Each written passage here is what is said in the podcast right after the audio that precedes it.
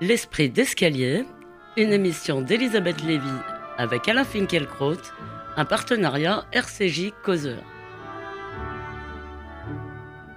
Bonjour à tous, bonjour Alain Finkielkraut. Bonjour. C'est un ami qui vous vaut pas mal d'ennuis, dont de nombreuses disputes avec vos proches. Malgré les sommations diverses des journalistes devant lesquels vous comparaissez, pour reprendre votre expression, vous ne l'avez jamais lâché.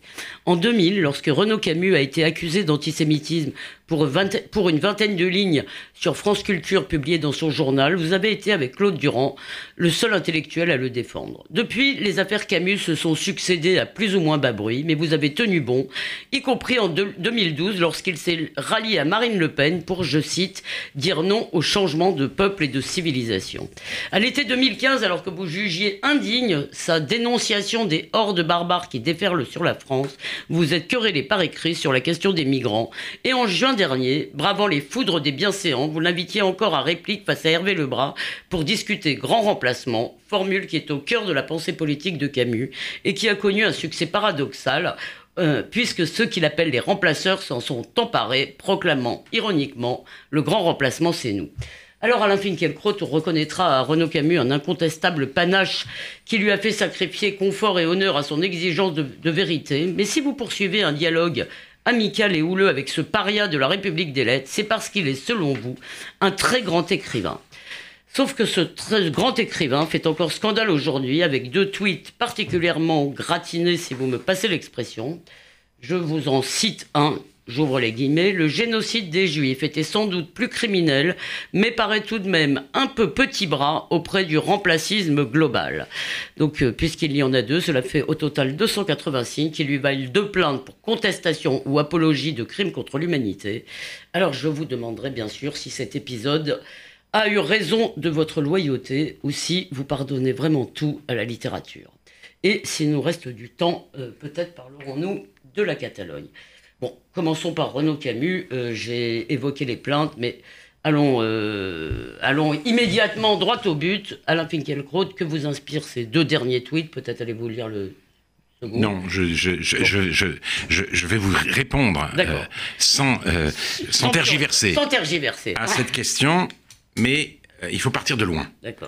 Après l'instauration en 1976 du regroupement familial, l'immigration a changé de nature et la France a changé de visage. L'immigration de peuplement a succédé à l'immigration de travail et, comme l'a écrit Elisabeth Badinter, sur la foi des témoignages édifiants et terrifiants, collectés par Georges Bensoussan dans Une France soumise, une seconde société tente de s'imposer insidieusement au sein de notre République, tournant le dos à celle-ci, visant explicitement le séparatisme, voire la sécession. Renaud Camus fait le même constat. C'est un crève-cœur pour lui de savoir que euh, tant de Français vivent à Saint-Denis, à Sevran, à La Courneuve, à Lunel et à Tourcoing, et même dans certains quartiers de Paris, comme dans une terre étrangère. Mais au moment de nommer les choses, il succombe, comme les idéologues qu'il combat, au démon de l'analogie. Les antifascistes invoquent les années noires pour, mieux nier ce qui survient. Lui s'y réfère pour en faire, pour en faire sentir l'énormité et l'horreur. Il proteste contre l'occupation, il fustige la collaboration, il appelle à la résistance. C'est là que je me sépare radicalement de lui. Comme je l'ai écrit dans ma dispute avec Elisabeth de Fontenay, si l'on veut éviter de verser dans l'inhumain, il faut se garder comme de la peste de toute comparaison avec les sombres temps du XXe siècle et s'efforcer de penser le présent dans ce propre terme, l'exactitude encore et toujours. Oui, alors il y a quand même une objection qui s'impose dès la première phrase que vous avez euh, lue à son sujet. Vous dites, il, c'est un crève-cœur pour lui de savoir que certains Français vivent à Saint-Denis, etc., etc., en terre étrangère. Est-ce que ça veut dire certains blancs? Pas forcément. Voilà. Euh, Peut-être nous reviendrons sur cette question. C'est des Français de toute origine, et je dois dire que l'un des plus, l'un des derniers proches de Renaud Camus s'appelle Karimouchi. Donc, euh, c'est des Français de toute origine, mais qui ont adhérer, si vous voulez, euh, à la France. Vous craignez pas qu'il y ait une confusion à un moment? Si, il y en a, je le crains, et nous en parlerons à propos du thème du, grand remplacement. D'accord. Alors, mais l'exactitude et cet argument, l'exactitude, la seule exactitude. Voilà, cet, argument, je l'ai développé devant Renaud Camus lui-même dans l'émission réplique à laquelle vous avez fait allusion, Elisabeth. Il était opposé à Hervé Lebras. Parler d'occupation, lui ai-je dit en substance, c'est considérer tout arabe et tout africain euh, croisé dans la rue comme un envahisseur. Vous dites que la haine est un sentiment qui vous est étranger, mais votre analogie dément cette belle proclamation, car comme l'écrit Albert Camus dans une allocation prononcée euh, au cours d'une réunion organisée par l'Amitié française, salle de la Mutualité, le 15 mars 1945. Pendant quatre ans, tous les matins, chaque Français recevait sa ration de haine et son soufflet. C'était le moment où il ouvrait le journal. Le mot d'occupation suscite l'image du nazisme, et qu'avait-il de plus légitime, de plus nécessaire, de plus salutaire même que de, haïr les nazis? Renaud Camus n'a rien voulu savoir. Il est resté sourd à cette objection. Il a même augmenté son analogie d'un quatrième terme. Après l'occupation, la collaboration, la résistance, voici maintenant le génocide. Avec ce mot, le lien que la pensée de Renaud Camus entretient encore avec la réalité se rompt. Le génocide, c'est la destruction physique d'un peuple. Le génocide hitlérien, c'est la mise à mort industrielle des juifs et des tziganes. Rien de tel ne me lasse ces temps-ci l'Europe. Ceux-là même qui, tels Youssouf el-Qaradawi, veulent explicitement islamiser l'Europe, ne souhaitent pas l'extermination des infidèles, mais leur départ, éventuellement leur conversion, ou pour reprendre le mot de Welbeck, leur soumission. Quant au remplacisme global, dénoncé à juste titre par Renaud Camus, notamment dans ce tweet, dans l'un des tweets dont vous avez parlé, ce remplacisme global qui consiste à vouloir compenser par l'immigration la baisse de fécondité des pays d'Europe, il procède de l'universalisation de l'idée du semblable. C'est parce qu'aucune différence n'est définitive, insurmontable, absolue, que n'importe qui partout peut faire l'affaire. Avec la transformation de l'humanité en matière humaine indifférenciée, on peut dire que la démocratie, ou la vision, plus exactement, euh, démocratique du monde, a enfanté un monstre mais ce monstre n'est pas génocidaire, car ce qui rend le génocide pensable et donc possible, c'est la contestation de l'unité de l'espèce humaine. C'est le fait de voir dans l'autre homme un autre que l'homme. Pour Hitler, la grande hérésie est de croire précisément que les individus sont interchangeables. Entre les juifs et les ariens, oui, les ariens, il n'y a pas de commune mesure, et pour que les Ariens soient, il faut que l'autre ne soit pas, il faut que les Juifs disparaissent de la surface de la Terre. juste pour euh, que, ce soit bien clair pour les auditeurs, rappelons que donc euh, ce que vous reprochez là euh, à, à Renaud Camus, c'est ce que, de ce que vous d'ailleurs euh, évoqué souvent ici, c'est cette façon de convoquer le passé pour, euh, pour et notamment le présent. Et, il faut quand même évoquer le deuxième tweet, peut-être. Oui, euh, puisque euh, le deuxième tweet fait une comparaison tout de même odieuse. Au regard des remplacistes à la Trudeau, Macron ou Suédois, Hitler ne paraîtra pas moins criminel, mais peut-être plus franc, plus direct. Alors, pour pour Renaud Camus, Trudeau et Macron sont des ultra-remplacistes. Déjà, à mon avis, il fait une erreur, il fait un amalgame. Je crois que Trudeau, Trudeau et Macron ne pensent pas la même chose. Pour Trudeau, euh, il n'existe pas d'identité canadienne. Voilà pourquoi il en vient à faire euh, du niqab l'emblème de, euh, de la liberté, de la diversité, et donc du Canada lui-même. Mais, en tout cas, si remplacer comme le pense Renaud Camus, est le geste central des sociétés postmodernes, alors cela veut dire qu'elles sont aussi et définitivement post-hitlériennes. Je souffre d'avoir rappelé de telles évidences, mais je souffre plus encore de voir Renaud Camus s'égarer de cette manière. Et ces non-lecteurs qui comme vous y avez fait allusion, me reproche si véhémentement euh, mes liens avec lui, aurait tort de se frotter les mains, car cet égarement ne leur donne pas, les, leur ne leur donne pas raison. Pour, pardon, pour eux, tout est simple, tout est clair. Ce type est un salaud et il n'est pas besoin de connaître son œuvre pour savoir qu'elle emporte à chaque page témoignage. Eh bien non, il se trompe en plaquant sur ce qui est une véritable tragédie les catégories tout confort du mélodrame. Les ignorants qui l'accablent enterrent vivant un très grand écrivain, je confirme, et voici la tragédie, celui-ci leur apporte son concours. Avec ses analogies et ses raccourcis, il creuse sa tombe. Il est à lui-même son propre fossoyeur. Il cherche par des mots forts à réveiller ses, ses compatriotes hébétés. Il veut provoquer un sursaut. Résultat, il provoque un haut le cœur, même chez les plus clairvoyants. Il, si vous voulez, il a fondé euh, les deux partis, deux partis, le parti de l'innocence et le parti du non, pour rassembler tous ceux qui ne veulent pas voir la France devenir autre chose qu'elle-même, et il est plus isolé que jamais.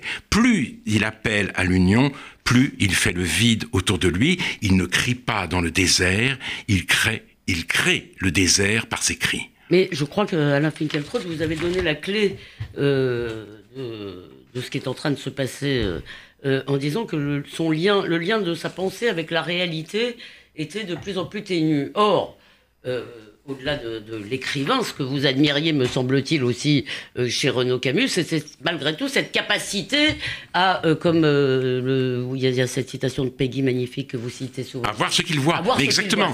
il dit ce qu'il voit, il voit ce qu'il voit, et ça c'est vrai. Il disait. Et ça c'est vrai. mais et c'est vrai. Mais son extrême lucidité l'angoisse, et son angoisse lui fait perdre les pédales. Et moi, j'ai beau savoir que du sens, éloge du paraître, vie du chien hors des civilisations, les, les inhéritiers sont des œuvres majeures, j'ai beau lire avec plaisir, avec intérêt, avec admiration chaque volume du journal, je suis inaudible désormais quand je le dis. Renaud Camus a entouré ses grands livres d'une muraille de tweets fous que plus personne, bientôt, ne voudra franchir. Là, il faut expliquer peut-être la place du tweet, parce que vous venez de le dire maintenant, mais c'est pas du tout le même statut que les livres. Oui, mais il tweet. Il leur donne le même statut. Il tweet tout le temps, c'est vrai.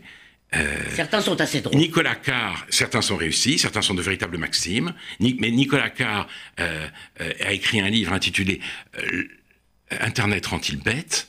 Et oui, la question se pose, si vous voulez, parce que je crois que Internet, on dit Internet libère la parole, je crois qu'Internet abétit la parole. Et Renaud Camus a reconnu, d'ailleurs, lui-même, que son expression, petit bras sur laquelle je reviendrai, n'était pas très heureuse. Elle lui a été inspirée aussi par la folie d'Internet. Et il faudrait en tout cas un romancier pour retracer son si singulier et si pathétique itinéraire. Moi, j'en suis pas capable. Mais je ne, peux dire ici que ma tristesse infinie de voir l'auteur des demeures de l'esprit se couper de tous ceux qui auraient pu et dû le lire en écrivant, je le répète, que le génocide des Juifs est un peu petit bras auprès du remplacisme global. J'aurais souhaité qu'il fasse cas de mes arguments. J'aurais aimé être écouté ou entendu de lui. Mais si, comme je l'ai écrit à Elisabeth de Fontenay, il habite mon fort intérieur, car celui-ci est un forum bruyant et très agité, il est clair que je n'habite pas le sien. Mais d'ailleurs, son fort intérieur est-il un forum? Je n'en suis pas sûr. Je le vois plutôt comme un donjon où sa pensée parfois géniale et parfois délirante soliloque sans fin. Enfin, en même temps, c'est peut-être un forum entre lui et lui, parce qu'on a le droit à tous les tours et détours de sa pensée. Hein. Mais entre lui et lui, vous, êtes d'accord. vous êtes d'accord. Mais alors là, maintenant, je crois que nous devrions aborder ce thème, Elisabeth, que vous, que vous avez euh, euh, évoqué dans votre présentation, qui est celui du grand remplacement. Hein, il me semble que c'est très important parce qu'en effet, c'est aujourd'hui ce qui le rend célèbre. Il en parle et tout le monde le connaît à travers le grand remplacement. c'est un certain succès, si vous voulez, en termes de. C'est un mot qui s'est, dans le fond, imposé dans le débat public voilà. et auquel tout le monde se réfère, y compris ceux qui le dénoncent. voilà, euh, exactement. Alors, je commencerai par citer un tout petit texte de Michel Tribala. Michel Tribala, en 2007, dans la revue Agir, écrivait Les neuf villes où la proportion de jeunes d'origine étrangère dépassait 60%, donc euh, c'était dans le, dernier, euh, euh, dernier recensement, étaient localisées en Île-de-France, six d'entre elles en Seine-Saint-Denis. La proportion de jeunes d'origine étrangère était la plus élevée à Clichy-sous-Bois, 70%, mais Mantes-la-Jolie dans les Yvelines, Garges-les-Gonesse dans le Val d'Oise, La Courneuve et Villetaneuse en Seine-Saint-Denis n'étaient pas loin derrière. Et elle a cette phrase, c'est ça qui est très important, ces villes sont marquées par un processus de substitution démographique. À Mantes-la-Jolie, en 68, on comptait un peu plus de 800 jeunes d'origine étrangère qui ne représentaient que 10% de l'ensemble de la jeunesse de la ville. En 1999, leur nombre a été multiplié par 11. Celui des enfants de parents nés en France diminuait de 42%. Même chose à Pierre-Fitte sur Seine. Enfin, cela dit, essayez de blanchir, essayez de blanchir Renaud Camus avec Tribala, vous aggravez votre cas. Oui, non, mais justement, c'est intéressant. Elle parle de substitution démographique. Elle refuse pour autant d'utiliser le terme de grand emplacement parce qu'elle le juge trop, trop global et parce que cette expression ne tient pas compte de la diversité des trajectoires individuelles. Dire grand remplacement, si vous voulez, c'est euh, tenir pour acquis que l'intégration est une foutaise et que les nouveaux venus sont tous ou presque tous des ennemis. Mais, et comme vous, comme vous, puisque c'était dans votre présentation, j'observe avec stupéfaction qu'il y a en France des laudateurs du grand remplacement et qu'ils ont pignon sur rue. Vous étiez à une émission, Elisabeth Davy, avec Léonora Miano. Et elle a dit une chose inouïe, vous avez été la seule à protester à, marquer. C'était assez sidérant, en fait. Voilà, c'était sidérant. Mais vous, êtes, vous, vous seul avez été. Je la cite. Vous avez peur d'être minoritaire culturellement. N'ayez pas peur de quelque chose qui va se passer. L'Europe va muter. Cette mutation peut être effrayante pour certains, mais ils ne seront pas là pour voir l'aboutissement. Et puis, Édouard Louis, Édouard Louis, qui, euh, euh, lisant l'éditorial de la revue Téléramadan, qui commençait par ces mots ⁇ Nous sommes le grand remplacement ⁇ a immédiatement posté sur Internet ce message. Depuis le temps qu'on lutte et qu'on espère le grand remplacement de la vieille France, bravo Mehdi et Badrou. Et j'ajouterais juste cette petite, cette manifestation d'art contemporain, ou je ne sais plus quoi, de Beaubourg, où il est dit, il est des mots que l'on aimerait voir disparaître des pensées, des représentations et de l'histoire, comme la nation. Ah, voilà. Ça, c'est le programme. Ça, c'est le programme.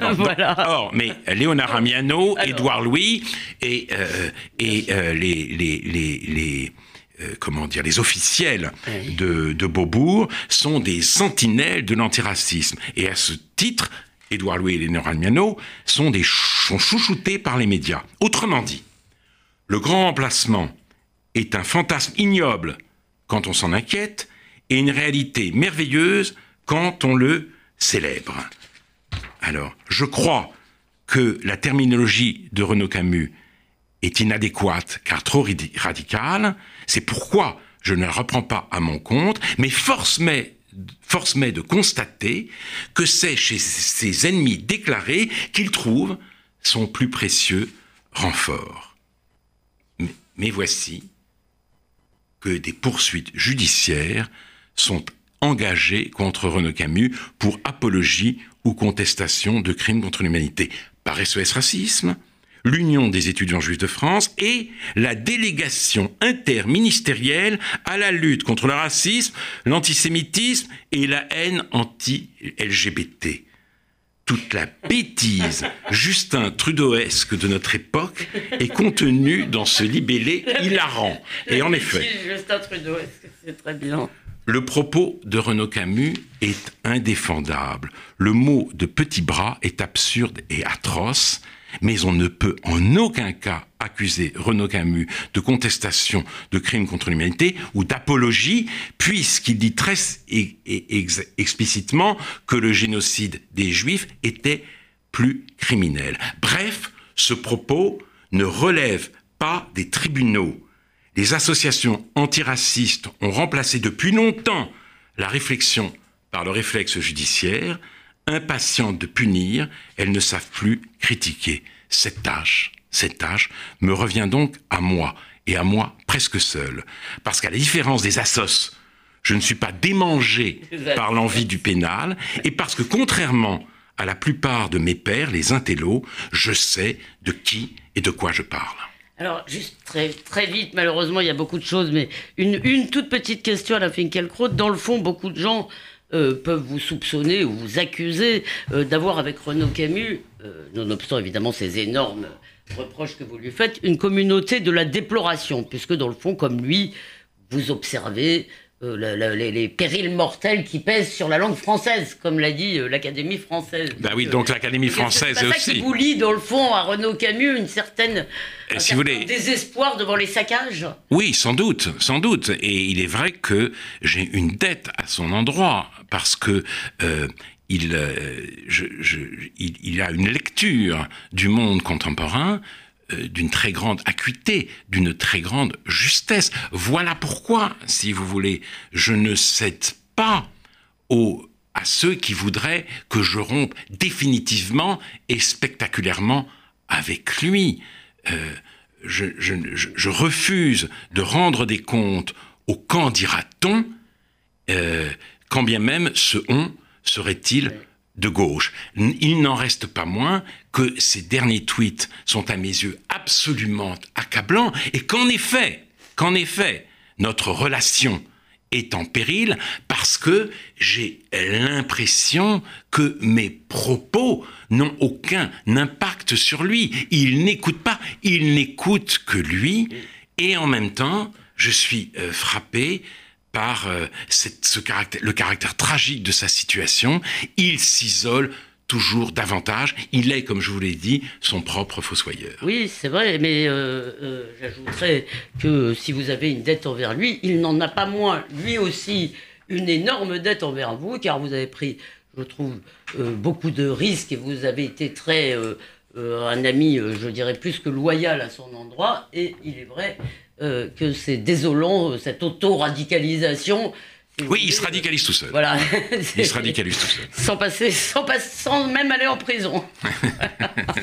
bon, en tous les cas, euh, je m'associe aussi à vous sur ce que vous disiez sur le procès. Alors, il nous reste 5 minutes, Catalogne ou, les, ou Catalogne ou Télérama? Catalogne. Catalogne. Alors, ça, oui, c'est très bien parce que c'est l'un des sujets sur lesquels j'ai reçu pas un nombre massif, mais quand même plusieurs messages euh, indignés euh, contre votre position, Alain Finkielkraut.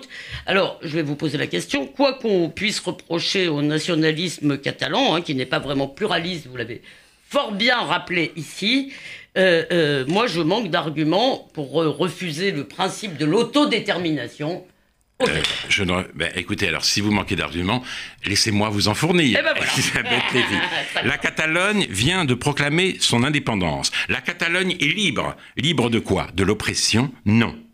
Le gouvernement de Madrid euh, ne, ne, ne, se mêlait pas des affaires intérieures de la Catalogne. La, la Catalogne ne se libère pas de l'oppression, elle se libère de ses obligations redistributives envers le reste de euh, l'Espagne.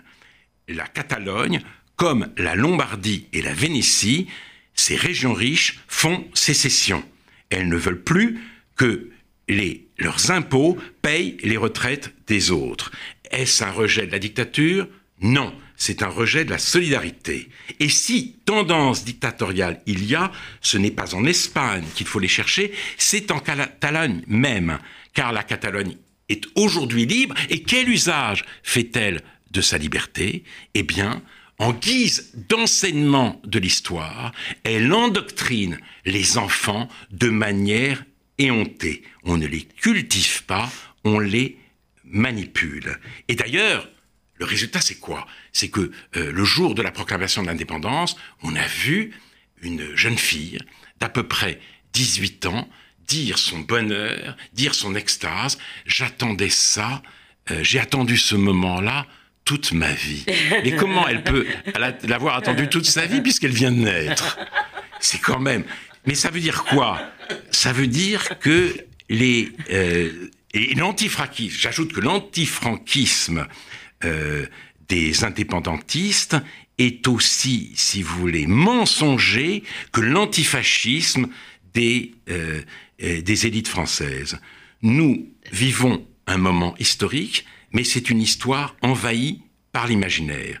Et cette hallucination collective ne va pas durer, elle va se heurter très vite au principe de réalité, les somnambules vont se réveiller, et le réveil sera rude, la sécession des riches débouchera sur leur appauvrissement.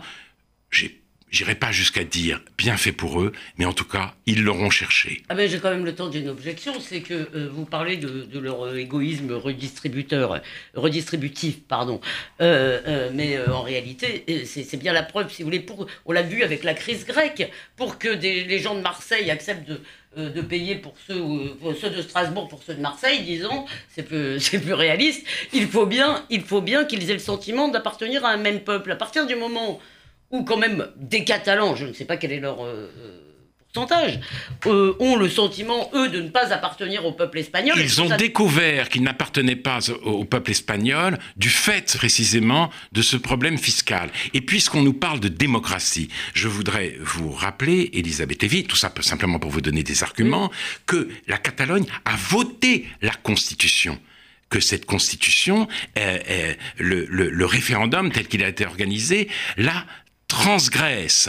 Et donc, on ne peut pas parler de démocratie quand on viole une constitution. On ne peut pas identifier le, euh, la démocratie, si vous voulez, et le vote majoritaire, parce que à ce moment-là, tout et n'importe quoi deviennent possibles. Bien, eh bien nous resterons, euh, nous resterons sur cette prédiction. Euh, merci beaucoup Alain Finkielkraut de ne pas céder aux meutes. Alors moi, j'espère que Renaud Camus écoutera cette émission et j'espère qu'il entendra euh, votre appel à, je ne sais pas comment il faut le dire, à la raison peut-être. Euh, en tous les cas, euh, je pense que ce serait bien qu'il le fasse. La semaine prochaine, repos. Nous nous retrouverons donc le 12 novembre et d'ici là, heureusement, on vous lit dans Causeur. On peut réécouter cette émission sur causeur.fr et radio-rcj.info. Eh bien, bonne semaine à tous. On se retrouve le 12 novembre.